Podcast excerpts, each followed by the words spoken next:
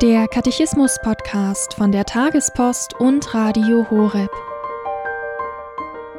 Wer ist Gott und wer ist der Mensch? Das Kompendium, die Kurzfassung zum Katechismus der katholischen Kirche, gibt darauf Antwort. In diesem Podcast geht es anhand des Katechismus um die grundlegenden Fragen des Menschseins und des Menschen nach Gott. Heute die Folge 186 über die Bischöfe und den Dienst der Heiligung. Dazu hören wir Dr. Margarete Strauß.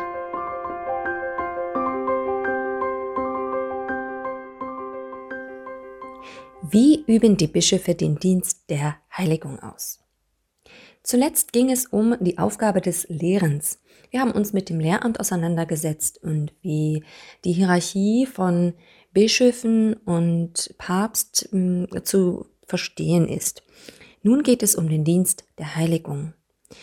Im Kompendium des Katechismus der katholischen Kirche wird folgende Antwort gegeben. Die Bischöfe heiligen die Kirche, wenn sie durch den Dienst am Wort und an den Sakramenten, insbesondere der Eucharistie, die Gnade Christi verwalten.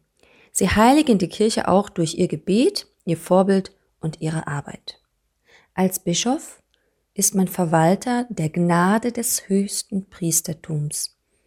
So die ausführlichere Antwort im Katechismus der katholischen Kirche unter der Nummer 893.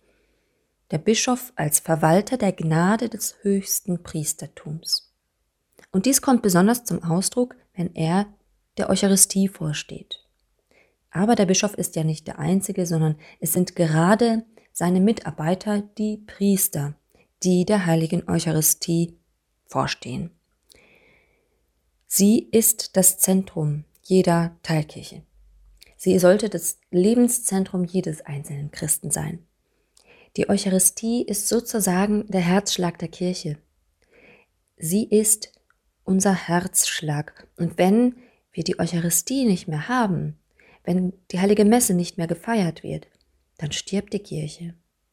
Und deshalb ist es elementar, dass wir Priester und Bischöfe haben, die der Messe vorstehen. Die Kirche erneuert sich jedes Mal aufs Neue.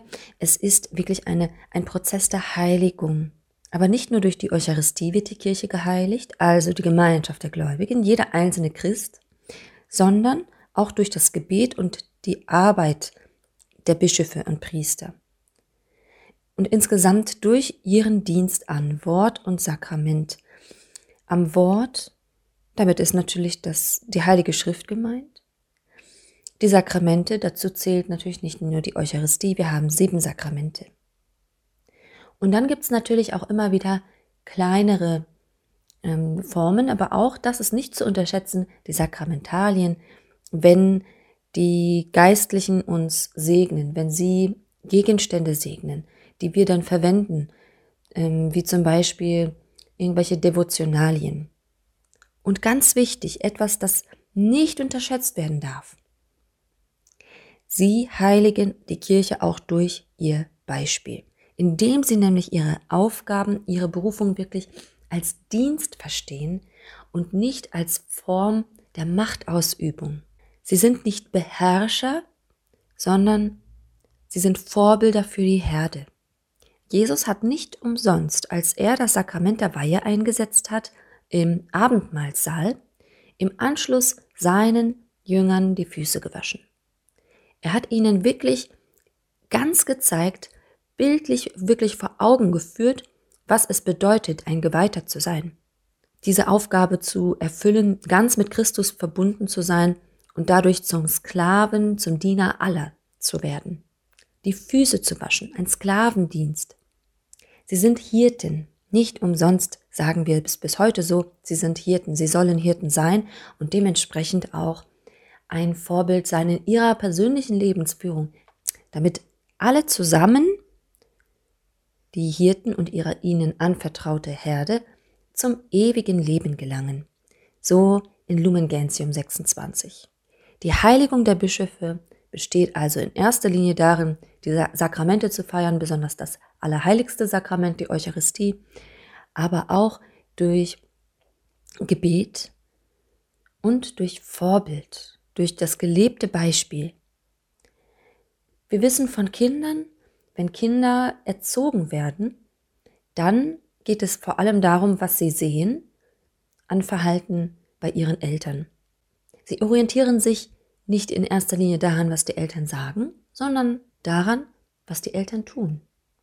Und so ist es auch bei den Hirten und der ihnen anvertrauten Herde.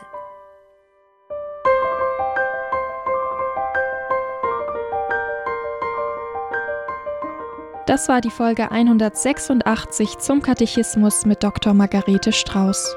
Hier beim Katechismus-Podcast von der Tagespost und Radio Horeb.